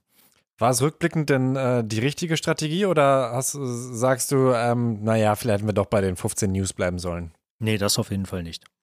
Also auf jeden Fall nicht dabei bleiben. Ich glaube immer noch, dass es auf jeden Fall die richtige Strategie war. Da hat sich bis dahin ja wieder drei Sachen geändert, aber dann kommen wir ja schon wieder ein bisschen so in der heutigen Zeit an. Ja wie sich das dann weiterentwickelt hat, war, wir haben parallel zu der gleichen Zeit auch, wie immer natürlich daran gearbeitet, wie organisieren wir uns eigentlich. Und auch das sollte natürlich irgendwie originell sein und war irgendwie anders, als man das woanders gemacht hat. Und wir haben damals gesagt, dass wir, dass wir doch eigentlich sind und auch sein wollen, ist eine Liberated Company. Wir wollen eigentlich kein Laden sein, wo von oben nach unten durchregiert wird und durchentschieden wird, sondern etwas, was eher bottom-up funktioniert. Und haben uns dann zum Beispiel mit dem Modell der Soziokratie beschäftigt. Ja, und haben ein System gehabt, wo es dann darum ging und haben es auch immer noch, äh, dass Entscheidungen im Konsens entschieden werden. Dass die Leute, die direkt betroffen sind davon, das gemeinsam entscheiden, wie das gemacht wird. Gleichzeitig auch ein anderes, um noch mehr Fremdwörter reinzubringen, Subsidiarität. Also der Redakteur entscheidet selbst, was er für eine News schreibt. Der wählt selber das Thema aus. Der entscheidet auch selber, wie er das Ding schreibt. Wenn es ein besonders krasses Thema ist, ähm, dann kann es sein, dass es aber mehrere Leute betrifft. Da muss er andere halt eben mit einbeziehen und dann wird es halt in einer größeren Gruppe entschieden, wie man das macht. So. Und ähm, was dabei auch eine wichtige Sache war, war, dass wir gesagt haben, das beliebte Schlagwort äh, Purpose. Was ist eigentlich Sinn und Zweck dieser ganzen Veranstaltung? Alle Leute, die hier arbeiten, müssen wissen, wofür wir das eigentlich tun. Was ist eigentlich unser gemeinsames Ziel? Was sind eigentlich unsere gemeinsamen Werte, die wir alles äh, teilen und das, was uns halt als Team ausmacht? Und da haben wir uns dann zusammengesetzt. Damals waren wir auch schon über 20 Leute, glaube ich. Also wir haben als ich angefangen habe mit Hip-Hop.de, da waren es so vier, fünf Leute. Inzwischen sind wir 30. Wir haben uns dann äh, alle in Düsseldorf getroffen. Normalerweise haben wir nicht alle an einem Ort gearbeitet, sondern waren halt verstreut über ganz Deutschland. Ist auch bis heute noch so, auch wenn inzwischen mehr Leute im Büro sind. Haben uns dann auf zehn Werte geeinigt. Freiheit, Konstruktivität, Enthusiasmus, Zusammenarbeit, Style, Progressivität, Zuverlässigkeit, Respekt, Effizienz, Integrität. Und haben gesagt, das ist jetzt fürs Erste in dieser Zusammenstellung von diesem Team das, wo wir uns einig sind und worauf wir unsere Entscheidungen ausrichten wollen. Und das Zweite ist ein Ziel. Da haben wir dann lange diskutiert und waren irgendwann dabei, hey, wir wollen Hip-Hop ein Zuhause geben. Das ist unsere Mission. Das ist das, wofür wir da sind. Ich weiß noch, dass ich damals gesagt habe, weil ich habe mich später öfter gefragt, ob das falsch war, kann man nicht noch einen Schritt höher gehen? Wofür, was ist denn der Sinn von Hip-Hop eigentlich? Weißt du, warum wollen wir das eigentlich? Was bedeutet denn Hip-Hop für uns? Dann haben viele Leute davon erzählt, was Hip-Hop denen bedeutet und was halt krass war. So, also, und ähm, wir haben dann irgendwann gesagt, unser Ziel ist es, wir wollen zu einer Hip-Hop-Kultur beitragen, die eine diverse, kreative und progressive Gesellschaft fördert. Damals klang das für uns auch sowas wie, das muss man jetzt erstmal mit Leben füllen und da wird ja auch eh keiner widersprechen. Inzwischen frage ich mich, ob das eine radikale Position ist eigentlich, weil wir kamen dann danach ja jetzt in so eine Zeit rein, was auch bei uns hat teilweise dieses, wir wollen hier Qualität liefern und was mit Substanz liefern und wir wollen auf jeden Fall ganz weit weg von Clickbaiting von diesen Vorwürfen, die es damals immer gab, wir waren super erfolgreich, äh, sind irgendwie weitergekommen, ähm, aber die Vorwürfe gegen uns, die es immer gab, ist, ihr macht zu viel Gangster-Rap, ihr macht zu viel Straßenrap, ihr macht zu viel Clickbaiting, ihr seid ja wie Rap-Update und so weiter. Dann haben wir halt gesagt, okay, wir wollen vor allem Sachen machen, die, die, die halt eben über Qualität gehen und dachten uns, ey, das ist ja geil, das wird das beste Zeitalter ever, weil erfolgreich ist man jetzt nicht sogar mit Qualität. Wir haben das bisher immer als Zielkonflikt empfunden. Weißt du? Entweder du machst Qualität oder du bist erfolgreich und unsere Mission war beides zusammen zu machen und das war fucking schwer. So, weißt du, das mit so einer News bei Rapper dissen sich erfolgreich zu sein, okay, geschenkt. Äh, musst du auch mitnehmen. Aber ähm, erfolgreich zu sein mit dem anderen Thema, das war halt das, was immer am meisten gefeiert wurde. Weißt du, mit dem, was dir halt besonders wichtig war oder wo du das Gefühl hattest, da muss man drüber berichten, weil derjenige macht besonders gute Musik oder das ist gesellschafts gesellschaftlich ein wichtiges Thema oder so. Ähm, das ist auch immer noch unsere große Aufgabe und, und das Schwerste. Und ähm, ich glaube, vielleicht ist so ein bisschen dadurch, dass wir so sehr über Ziel und Werte und sonst was und wir wollen jetzt was Qualitatives machen, hatten wir auf jeden Fall zwischendurch Momente, wo es zu viel Zeigefingerjournalismus wurde was halt auch nicht zu uns passt. Also, weißt du, wo du dann plötzlich so, ich erkläre dir jetzt mal, wie die Welt läuft und mhm. das ist richtig und das ist falsch und wir sind jetzt hier die, die Schiedsrichter und so weiter. Und das ist eigentlich überhaupt nicht das, äh, wie es sein soll und äh, so. Und das ist auch, glaube ich, nicht, was irgendwie ähm, ja, das Richtige ist. Also unser Job ist es halt, Informationen zu vermitteln. Und unser Job ist es auch, Dinge zu erklären und einzuordnen. Und wir versuchen außerdem konstruktiv zu Verbesserungen beizutragen. Und nebenbei soll es auch noch unterhaltsam sein. So, das ist halt das, wie ich das heute sehe. Aber was ich glaube, was ähm, falsch ist und was irgendwo ein Problem ist, ist, wenn man halt so so missionarischen Journalismus heute viel hat, was ja auch oft irgendwie äh, verlangt wird, auch von vielen, ja. Ihr müsst Stellung beziehen, ihr müsst klar Position beziehen, ihr müsst das verurteilen und sonst was. Wer hat denn gesagt, dass wir, sind wir jetzt die Polizei oder was? Weißt du, das ist, glaube ich, gar nicht unsere Rolle. Und das, womit wir uns jetzt beschäftigt haben, in den, in den letzten Monaten und immer noch beschäftigen, ist ein Ansatz, der Constructive Journalism heißt, konstruktiver Journalismus, wo es dann darum geht zu sagen, ja, man sollte schon vielleicht Verantwortung dafür übernehmen, welche Rolle man eigentlich damit spielt mit dem, was man berichtet und nicht einfach nur sagen, ey, ich berichte hier nur, keine Ahnung, was die da draus machen. Mhm. Aber man sollte sich halt fragen, was eigentlich konstruktiv ist. Und ich glaube, dass ähm, öffentlich Rapper anprangern und angreifen und sowas, dass das nicht unbedingt konstruktiv ist und dass wir viel zu viel gegeneinander in der, in der deutschen Hip-Hop-Szene in den letzten 12 bis 24 Monaten hatten und das immer noch weiter so geht. Und ich möchte mich an diesem ähm, diesen Kampf von zwei verschiedenen Lagern eigentlich nicht beteiligen, weil ich mich im, in beiden Seiten irgendwo wiederfinde. Und ähm, ja, das ist gerade halt eben eher unser Ding, dass wir halt eben das Gefühl haben, durch den Weg, den wir gegangen sind, ähm, sind wir zu sehr in diese Zeigefinger-Meinungsjournalismus Ecke gekommen. Und das, was wir jetzt halt eher machen möchten, ist eher zu sagen, wie, wie können wir halt eben konstruktiv dazu beitragen, Dinge zu verbessern und Leute zusammenzubringen, Hintergründe zu erklären, verschiedene Positionen abzubilden und so weiter. Eine Kritik ist ja auch, dass ihr ähm, automatisiert ist es wahrscheinlich, ja, äh, Wörter zensiert auf der Seite. Da habe ich schon äh, einen gehabt, der, der deswegen ganz schön sauer war und dass das wohl an äh, irgendwie auch Werbepartnern liegt. Kannst du das nachvollziehen? Also habt ihr ein Sternchen, statt dass das Wort ausgeschrieben ja. ist? Haben wir tatsächlich mal wegen Google gemacht. Mhm weil wir da halt sehr, sehr große Probleme bekommen haben. Also von Google bekommst du ja auf der einen Seite Besucher auf die Seite. Das ist auch wieder wichtiger geworden, jetzt so in der Post-Facebook-Era. Und zum anderen haben wir auch immer noch, glaube ich, Google AdSense auf der Seite, auch wenn das lange nicht mehr die wichtigste Einnahmequelle ist. Und ja, vielleicht können wir das auch wieder lassen. Und äh, ich fand halt immer, das war ja auch mal so eine Sache, als irgendwann mal zwei Drittel unserer YouTube-Einnahmen über Nacht weggebrochen sind, weil YouTube plötzlich gegen nicht äh, werbefreundliche Inhalte vorgehen wollte. Und wir dann plötzlich gesehen haben, so, bei uns ist überall das Geld weg. Weißt du, und woran liegt es eigentlich? Und irgendwann konnte man dann immer gucken, wie kriegen wir das gelöst, weil das war existenzbedrohend für uns, ne? Das war jetzt richtig scheiße. Und ähm, man hat auch keine Informationen bekommen und irgendwann konnte man dann sehen, wo Werbung aus ist und wo nicht und dann hat man gesehen, wo die aus ist. Wenn Schlagworte drin standen wie Türkei, Kurden, Russland, Krieg, Islam, und so weiter, war die Werbung aus. Bei uns halt super oft. Und ich dachte mir, okay, was soll ich da machen? Und wir haben dann halt gesagt, eine Zeit lang auch, haben wir ja auch in, auf YouTube zensiert und haben dann gesagt, okay, also wenn das jetzt hilft, damit wir nicht pleite gehen. Auf die Schimpfwörter können wir von mir aus verzichten. Jeder darf immer noch alles sagen, aber wir cutten das einfach raus. Man kann sich ja jeder selber vorstellen, was das für ein Schimpfwort war. Mhm. Ist ja jetzt nicht schlimm. Also, also ne, es wird keinem der Mund verboten, aber wir kommen auch ohne Schimpfwörter klar. Aber was halt nicht geht, ist, dass ich ein Biografie-Interview mit dem Rapper mache und wenn der sagt, ja, und da sind meine Eltern aus dem Iran geflohen, dann sage ich, Moment, können wir vielleicht sagen, die haben das Land gewechselt, die sind umgezogen oder so, weißt du, weil Flucht ist echt problematisch, so, mhm. weißt du. Und ähm, das stand damals, ich weiß gar nicht mehr, wie es jetzt ist, weil irgendwann haben wir abgehakt, uns damit zu befassen und zu versuchen, das so zu lösen, stand das ja auch in den YouTube-Richtlinien halt so drin, dass Sachen, die halt irgendwie über Krisen, Konflikte, Tod, sonst was negative Dinge sind, dass das ein Grund sein kann, halt eben die Werbung zu deaktivieren oder radikal einzuschränken. Und ähm, das hat uns halt eben mit Probleme gemacht. Plus, dass wir natürlich auch dann wirklich Sachen haben, wo man sagen muss, ja, das stimmt, ist nicht werbefreundlich. Hast du recht. So, ne? Wir haben ja vor viereinhalb Stunden gefühlt über deine Milchreismarke und Brand Safety gesprochen. Mhm. Und natürlich hatten wir auch Sachen, wo man dann halt sagen kann, ja, ist halt Gangster-Rap, was wir hier gerade besprechen. Und du kannst, vielleicht gehst du wirklich mit deinem Milchreis besser woanders hin. Aber es waren halt eben auch viele Sachen, wo es aus unserer Sicht halt unverständlich war und wo es unangemessen war, dass man damit dann so, aber das ist dann halt eben so. Und da musste man halt eben andere Möglichkeiten finden, wie man halt das Geld ranholt, um weitermachen zu können.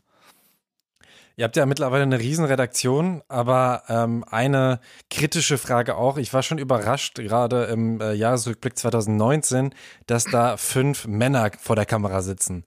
Und dass ihr da irgendwie nicht so die weiblichen Leute vor der Kamera habt. Also ihr habt ja schon einige in der Redaktion und die da mitarbeiten. Aber da habe ich mich dann gefragt, so, ach krass, so ein Riesenteam. Aber äh, in, in diesem Zeitalter ist das ja was, was auf jeden Fall auffällt.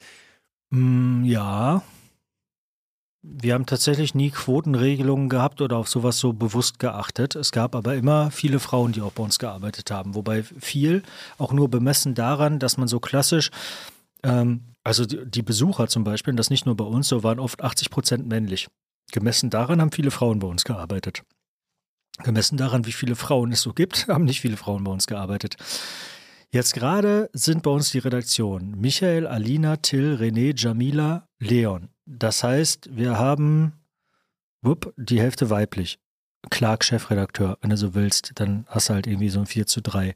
Ja, also da teilt sich das ganz gut auf, aber ohne dass wir da eine Quotenregelung hintergelegt hätten. Was Moderation angeht, ja, safe, auf jeden Fall. Also ähm, wir haben ja auch jahrelang so ein System gehabt, wo wir so ein bisschen, äh, wenn du dich damals noch an unsere Header-Grafik und sowas auch erinnerst, dann hattest du irgendwie Helen, äh, Erich, Bruce, Aria, mich beispielsweise so als Moderatoren und wir hatten immer verschiedene Moderatoren, die für verschiedene Sachen gestanden haben und einen anderen Style hatten. Wir haben mal gesagt, wir brauchen nicht unbedingt zwei, die identisch sind, aber wir können halt fünf Moderatoren haben, die für verschiedene Sachen stehen. Und da war historisch gesehen bei uns der Frauenanteil auf jeden Fall zu gering, was Moderatorinnen angeht. Aber nicht, weil wir nicht gerne eine Moderatorin gehabt hätten. Also ähm, das ist bis, bis heute die gleiche Sache. Aber es ist immer noch eine spannende Frage, ob beispielsweise Quoten nicht nötig sind. Weißt du? Also, das äh, wahrscheinlich ja. Weil äh, einfach so viel, es so viel strukturellen Sexismus und Rassismus und so viel strukturelle Diskriminierung gibt, die es vorher halt Leuten schon an 20 Stellen irgendwie schwer macht, dass auch wenn du sagst, äh, ja, aber ich sitze hier doch nicht und sortiere jemanden aus, nur weil er das und das ist, ja, ja, aber das reicht halt nicht. So, mhm. wahrscheinlich muss man halt eben wirklich mehr tun als das. Und ähm, natürlich sieht man daran, dass etwas verkehrt läuft, wenn du dir irgendwie anguckst, hey, ihr habt da eure Expertenrunde, da sitzt aber irgendwie keine Frau dabei. Oder wenn das Maximum, was dann geht, wenn man dann so sagt, ja, wir brauchen noch eine Frau, deshalb bleiben wir die jetzt ein. Das ist schon mal, okay, gut, du denkst in die richtige Richtung, ist schon mal schön. Aber das ist natürlich immer noch. Mhm nur ein erster Schritt, ne? Voll. Ja. Nee, ist auch eher einfach, weil ihr seid ja einfach ein sehr großes Magazin und habt damit ja einfach auch eine, äh, eine Chance oder eine Macht, ne, da einfach Leuten ähm, ja, dieses Umfeld zu schaffen, dass sie Bock haben. Ich denke im Hintergrund, dass ich war auch selbst überrascht. Also, obwohl ich in der Szene bin, hätte ich nie gedacht, dass bei hiphop.de so viele Menschen arbeiten würden, bis ich dann halt selbst auch mal Artikel für euch geschrieben habe und sowas und dann mhm. mit voll vielen Leuten zu tun hatte und dachte so, boah, krass, weil ich bin halt auch immer davon ausgegangen, quasi mit Hip-Hop-Medien kann man kein Geld verdienen, aber ihr habt ja irgendwie doch hinbekommen. Ähm, vielleicht auch dazu nochmal, wie, äh, wo kommen denn jetzt eure Einnahmen vor allem her? Hauptsächlich aus äh, Brand Corporations. Also, ne, während halt man früher sein Geld vor allem mit Bannern gemacht hat und dafür eine Vermarktungsagentur hatte, das gibt es auch noch, aber ne, dann danach dann eine Zeit gab, wo die, die YouTube-Einnahmen für uns am wichtigsten waren. Dann irgendwann ging die runter, 25, 70 Prozent Rückgang, ging dann wieder hoch, aber blieben dann immer noch nur bei 50 Prozent. Inzwischen ist es auch viel schwerer auf YouTube noch auf die, die gleiche Reichweite überhaupt zu kommen und so weiter. Und dann irgendwann fing halt die, die, die das halt eben an mit Markenkooperation halt individuelle Lösungen dafür zu finden, wie kann diese Marke eigentlich auf eine authentische, coole Art, die beiden Seiten etwas bringt, hier stattfinden. Das klingt auch wie so. die Ambition. Exakt, genau das ist, genau das ist halt eben mein persönlicher Weg dahin gewesen. Ich fand das dann irgendwann auch eine Herausforderung, weil es immer eine Herausforderung war, okay, ich will das jetzt machen, weil ich das machen will. Hip-Hop und hiphop.de und weil ich daran glaube und will, dass das erfolgreich ist. Und um das zu machen, brauche ich Kohle. Und ich finde es scheiße, wenn die Leute unter Mindestlohn verdienen. So, weißt du, warum fahren wir nicht alle Porsche? Da musst du Kohle ranholen. Und dann ist es auch irgendwie das Game und die Herausforderung halt eben, dieses Geld ranzuholen, weil, ne, damit man wieder weiterkommt. Und dann gibt man das Geld halt wieder aus. Und ähm, so war es dann das auch irgendwann dann das Game. Wie kann man halt eben diese, äh, ging es halt um Markenkooperation. Kann man das Produkt hier drin, passt das rein oder passt das nicht rein? Kann man mit der Marke arbeiten oder kann man mit der Marke nicht arbeiten? Äh, wie, wie beispielsweise, als ich mal diese Show gemacht habe mit Kia, falls du dich an die erinnerst, mhm. waren nur zwei Folgen. Zeitreise hieß das mit Afrop und mit Prinz Pi die Frage, passt denn Kia in Hip-Hop rein? So, ne? Die Rapper fahren doch immer nur AMG. So, ja, okay, Rapper fahren gerne AMG, aber der Wagen hat schon reingepasst und ich konnte das halt transportieren. Ich als Moderator, zu mir hat das gepasst, da war das nicht irgendwie verkehrt. Und, äh, weißt du, und Prinz Pi als äh, Autoexperte Nummer eins in Deutschland ist dann den halt eben auch mal gefahren und man hat dann halt eine Story gehabt, die Sinn gemacht hat, wo man halt sagen konnte, okay, die supporten uns jetzt, damit wir, weil wir wirklich dann auf einem anderen Niveau drehen konnten als sonst, weil äh, du, wenn wenn du bei YouTube halt irgendwie pro, pro 1000 Klicks 2 Euro verdienst, dann ist halt so, okay, also wir verdienen 350 Euro, wir fahren jetzt mit vier Mann zwei Tage nach Berlin und drehen. Hm. Wie teilen wir die 450 Euro aus? Mhm. Die hast du schon ausgegeben, wenn du mit dem ICE dahin gefahren bist. Oder mit Teufel habt ihr ja auch äh, Zusammenarbeit. Genau, mit Teufel oder mit Snipes haben wir viele Sachen gemacht und dann guckst du da halt eben so. Mit, mit Snipes waren es ja auch geile Sachen. So, wo wir dann, ähm, äh, die hatten auf dem, auf dem Frauenfeld dann halt eben ihren, ihren, Store da am Start. Dann haben wir überlegt, was können wir am Store machen. Dann haben wir da Basketball mit Leuten gezockt und wer irgendwie äh, gewonnen hat, wer mehr Körbe geworfen hat als wir, der hat dann Preise von Snipes gewonnen. So konnten wir bei Snipes Action machen. Wir haben darauf hingewiesen, was Snipes eigentlich für Sachen macht und konnten das transportieren. Gleichzeitig haben die uns halt eben supportet und gesponsert dafür dafür, dass wir unseren Content machen konnten. Und das funktioniert auch innerhalb von Hip-Hop. Ich weiß noch, als wir beispielsweise jetzt bei der Kia-Sache oder so, da haben die Leute ja nicht gesagt, weißt du, wir kommunizieren ja offen, wenn das Werbung ist, dann schreiben wir das ja dran. Und äh, dann bedanke ich mich halt für die dafür, dass die uns das ermöglicht haben und uns dieses Auto zur Verfügung gestellt haben. Und die Leute sagen, geil, dass ihr Kia-Deal habt. Das ist Hip-Hop, geil. Weißt du? Das ist ja nicht, dass dann jemand sagt, äh, Sellout, ihr macht ja Werbung. Ja, Digga, soll ich von Hartz IV leben und das hier für dich machen, dass du dir das kostenlos reinziehen kannst oder was? Irgendjemand muss doch den Kameramann bezahlen. Und wir wollen doch geile Sachen machen. Und wenn dabei eine Marke mithelfen kann, ohne natürlich nicht, wenn es peinlich und lächerlich wird und ich alle drei Minuten sage, hm, das ist aber ein leckerer Tee, kauf jetzt so und so, dann ist es natürlich Panne. Das hilft aber auch keinem. Sondern man muss halt einen guten, authentischen Weg dabei finden. Und sich damit wiederum zu beschäftigen und sich da reinzudenken, das war wieder eine Herausforderung und das war halt wieder spannend. Und ähm, gleichzeitig ging es für mich immer darum, guck mal, ähm, im Publishing mit Medien macht sich das Geld ja nicht gerade von alleine. Es hat ja Gründe dafür, dass es irgendwie ganz, ganz viel nicht mehr gibt. Dass es Hip-Hop-Printzeitungen nicht mehr gibt, dass es nicht mehr alle Hip-Hop-Magazine gibt, dass auch so an Jugend, junge Menschen gerichtete Projekte wie Bento oder so oder Noise von, von Springer oder so wieder eingestellt wurden und so, ja, dass die es alle nicht geschafft haben, weil das tough ist. So, das ist hart, da deine Kohle zu verdienen.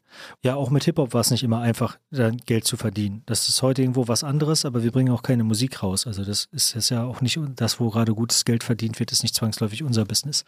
Ja, da war das halt der Weg da drin und ich habe nach Möglichkeiten gesucht, wie, wie kann ich Manera Media, das, halt das Unternehmen hinter Hip-Hop.de und Hip-Hop.de weiterbringen. Wir haben dann zusätzlich zu den Brand Corporations öfter auch Agenturjobs für Marken gemacht und haben dann auch für die halt eben Content produziert beispielsweise äh, oder haben den auch mal Tänzerinnen vermittelt oder auch mal einen Rapper vermittelt und so weiter und waren halt so ein bisschen so das, das Tor zur Hip-Hop-Welt. Das aber auch noch auf einem Level, wo ich so wusste, ey, man könnte das noch 30 mal krasser machen, weil ich mache ja gleichzeitig noch Video-Interviews und dann bin ich doch wieder in der Redaktion drin und so weiter und so fort. Mhm. Und als dann irgendwann Fidi, der ja immer noch ein Freund dann über all die Jahre von mir war, der äh, ne, bei Hip-Hop.de als Blogger angefangen hat, gab es dieses sagenumwogene 36 Mafia-Interview, wo ich den Blogger in Köln angerufen habe und meinte, yo Bro, ich habe morgen ein Interview mit 36 Mafia in Amsterdam Amsterdam, wurde mir gerade angeboten, kennst du einen Kameramann? Und er da meinte, ja, safe mache ich klar. Und dann hat er aufgelegt und sich gefragt, woher kriege ich jetzt einen Kameramann? Und dann hat er einen klar gemacht und 24 Stunden später standen wir in Belgien auf dem Rollfeld von so einem Flughafen und haben die 36 Mafia interviewt. Und da wusste ich halt, okay, der Typ zieht durch, der ist krass. So. Und ne, dann hat er halt bei uns als Redakteur gearbeitet, ist dann ins Musikmanagement gewechselt, also äh, bei, bei, war bei German Dream, hat später auch mit Savage gearbeitet, mit Lassa Limited, hat sein eigenes Label gehabt, mit Azad gearbeitet und so weiter, ist dann in die Werbung gewechselt. Wir hatten aber immer noch Kontakt, weil wir halt befreundet waren, waren öfter mal eine Pizza essen. Und ähm, als er dann irgendwann meinte, ich möchte was eigenes gründen, und ich habe jetzt lange drüber nachgedacht, was für ein Bereich das sein soll und so weiter. Und eigentlich möchte ich gerne das machen, wo mein Herz dran hängt und was meine Leidenschaft ist, nämlich Hip-Hop. Siehst du da Möglichkeiten? Ich halt gesagt, ja, safe sehe ich da Möglichkeiten. Und genau das, was ich brauche, ist jemand wie dich. Jemand, der halt diese Corporate World drauf hat und der so einen krassen Drive hat und der all das mitbringt, was mir hier gerade noch fehlt. Und das ist halt das, was dann im Endeffekt zu The Ambition geführt hat. Noch zwei Fragen zu hiphop.de. Siehst du hiphop.de, äh, sag ich mal, von außen? Also ähm, hat hiphop.de das Standing in der äh, Hip-Hop-Welt, in der Gesellschaft, wie du dir das wünschst? Geht immer noch mehr. Äh, die, die letzten zwölf Monate waren hart natürlich. In den letzten zwölf Monaten hatten wir diesen Hip-Hop-Szene, Kulturkrieg und äh, hatten wir dieses auf der einen Seite progressive Wokeness-Menschen und auf der anderen Seite Leute, die irgendwo konservativer denken und sich da bevormundet und in ihrer Freiheit eingedingst fühlen, eingeschränkt fühlen und so weiter das hat uns ja auch betroffen da drin, weißt du, als ein Magazin, was auf der einen Seite äh, immer über Straßenrap berichtet hat und über Gangsterrap berichtet hat und das halt feiert und so und auch Anti-Establishment ist und so, aber auf der anderen Seite halt eben auch gegen Diskriminierung ist und, äh, und progressiv denkt und halt eben die beschriebenen Werte und das beschriebene Ziel und so weiter hat, darin halt eben den richtigen Weg zu finden. Ja, und dann halt eben auch dem dann zu gucken, ähm, wenn die, die eine Seite halt quasi sagt, so, ihr müsst den jetzt verurteilen und ihr müsst den jetzt canceln und ihr müsst jetzt mal Stellung beziehen und ihr müsst jetzt mal eure Meinung äußern und die anderen halt deine Meinung in der anderen Richtung hören wollen und so weiter und so fort. Das ist wieder eine neue Situation, die ausnahmsweise mal nichts mit Technik und irgendwelchen Silicon Valley Unternehmen zu tun haben, die gerade am Regler nach links oder rechts gedreht haben und dein Schiff zum Wanken bringen, sondern ähm, das ist halt einfach was gesellschaftspolitisches. Das ist halt ein gesellschaftspolitischer Konflikt, den es ähm, in den sogenannten westlichen Ländern überall gibt, den es in Frankreich gibt, den es in, in Brexit UK gibt, den es in den USA gibt mit Donald Trump und den es in Deutschland gibt äh, und der sich halt eben auch in der Rap-Szene widerspiegelt mittlerweile und wo man da halt eben gucken muss, wie man da eine gute und konstruktive Rolle drin verspielen kann. Und ich möchte, dass erstens Hip-Hop.de da eine gute Rolle spielt und konstruktiv etwas dazu beiträgt, Hip-Hop zusammenzuhalten und, und Hip-Hop weiterzubringen.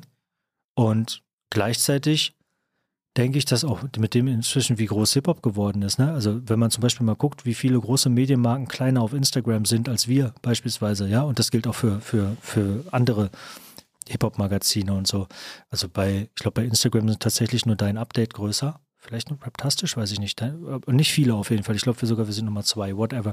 Aber äh, insgesamt ist ja Hip-Hop und auch Hip-Hop-Journalismus schon sehr erfolgreich. Da gibt es ja auch viele andere krasse und erfolgreiche Leute, die ich sehr, sehr respektiere. So, die, ich habe HDF gelobt, ich hätte auch 16 Bars loben können, die sind auch richtig heftig. So. Ich glaube, Hip-Hop, die als, als Medienmarke kann und muss noch viel größer werden. Weil halt eben, da haben wir auch vor längerer Zeit jetzt heute drüber gesprochen, Hip-Hop halt populäre Kultur mittlerweile dominiert.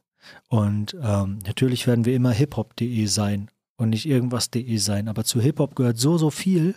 Weißt du, dieser Weg, den wir 2017 eingeschlagen haben, weg von der Deutschrap-Nachrichtenplattform und hin zu einem Hip-Hop-Culture-Magazin, das ist für mich so das Ding. All das abbilden. Weil Street Art ist auch Hip-Hop und Fashion, Streetwear ist auch Hip-Hop und Sneaker Culture ist auch Hip-Hop. Dann gibt es noch diverse andere Sachen, die uns. Wie viel Hip-Hop steckt in, in Fußball drin inzwischen, wenn du dir die Spiele anguckst, beispielsweise. Und in so vielen verschiedenen Dingen, das alles abzubilden und das alles reinzubringen und diese Kultur so zu transportieren, wie sie ist, das ist das große Ziel. Dann zwei abschließende Fragen.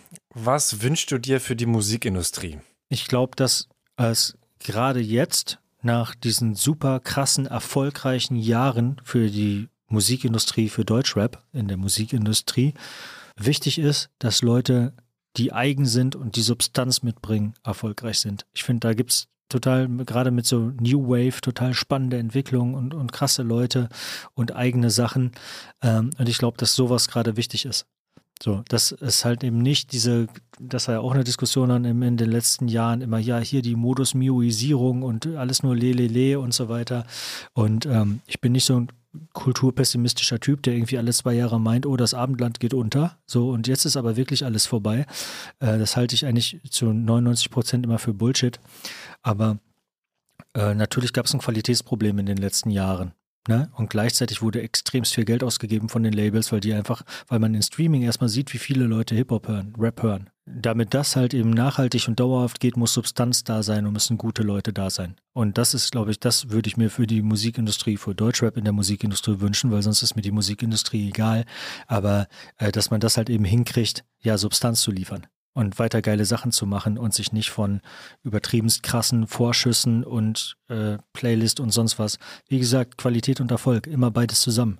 Und das ist das Ding. Erfolg war da, lass auf Qualität gucken. Und was wünschst du dir für dich? Dass die Projekte, an denen ich gerade arbeite, also vor allem in erster Linie Hip Hop Day und The Ambition, natürlich auch das Buch, was jetzt rauskommt, äh, oder unser Podcast, aber vor allem Hip Hop Day und The Ambition, beide erfolgreich werden, beide was Positives zur Hip-Hop-Kultur und damit zur Gesellschaft beitragen können, gleichzeitig auch wirtschaftlich erfolgreich sind. Wie gesagt, ich glaube, das sollte jetzt deutlich geworden sein. Für mich ist das kein Widerspruch, sondern es sollte möglichst beides irgendwie zusammenklappen. Äh, wenn ich es dann zusätzlich noch schaffe, dass der Workload ein bisschen wieder geringer wird, weil ich es schaffe, intelligenter zu arbeiten. Also nicht weniger im Ergebnis, sondern effizienter in der Zielverfolgung, wie die das bei HDF gemacht haben. Lernen von Spectre. Ähm, sodass ich dann genug Zeit für meine Familie habe, für Freunde. Zusätzlich diese Corona-Zeit irgendwann wieder vorbei ist und man wieder so Sachen machen kann aus einem Land vor unserer Zeit, wie zum Beispiel ins Fußballstadion zu gehen am Wochenende und äh, Kollegen zu treffen und sowas. Das wäre geil. Und dann habe ich ja noch einen neuen Plan seit heute, dass ich in zehn Jahren als Buchautor, äh, was war's, auf Vancouver Island lebe. So ist es. Also das muss natürlich auch umgesetzt werden. ja, das äh, wünsche ich mir für dich auf jeden Fall alles. Und ähm, Danke dir für fast äh, drei Stunden Gespräch. Wenn du nicht noch was hinzufügen möchtest, war es das von mir. Nö, nö. Nö, nö. Ich bin gespannt, wie du daraus jetzt was Sinnvolles schneidest, was sich auch einer anhören will. Na klar, äh, zwei Teile, bups, fertig. Zack, zack. Ja, dann. Ja, ach so, was ich noch hinzufügen möchte, am 13. Oktober kommt unser Buch raus. Erfolgsformel Hip-Hop. Holt euch das, zieht euch das rein. Das ist definitiv das beste Hip-Hop-Buch, was jemals geschrieben wurde. Also ist sein Geld wert. Supi. Dann war's das von mir. Ich danke dir. Ciao, ciao. Tschüss. Im echten Leben habe ich Tobias Toxic Kargol noch nicht getroffen. Aber nach diesem langen Gespräch habe ich das Gefühl, ihn ganz gut zu kennen. Wenn ihr das Buch Erfolgsformel Hip-Hop gewinnen wollt, teilt diese Folge und markiert Thema Takt. Falls ihr noch mehr über The Ambition lernen wollt, wie Toxic und Philipp Böndel Marken mit Hip-Hop verbinden wollen, hört den ersten Teil des Interviews oder die Thematakt-Folge mit Philipp Böndel. Folgt diesem Podcast hier und wenn ihr Spotify benutzt, dann gebt Thematakt Radio ein. Da findet ihr schon zwei Folgen. Eine mit Tamara Gütschlü, eine mit Alex Barbian und die mit Megalo erscheint am Samstag. Ich freue mich, wenn ihr mich wie Freddy und Salim unterstützt unter paypal.me slash thematakt. Mein Name ist Tobias Wilinski. Ich danke euch fürs Zuhören. Bis bald. Thema Takt. Der Hip-Hop Business Podcast mit Tobias Wilinski.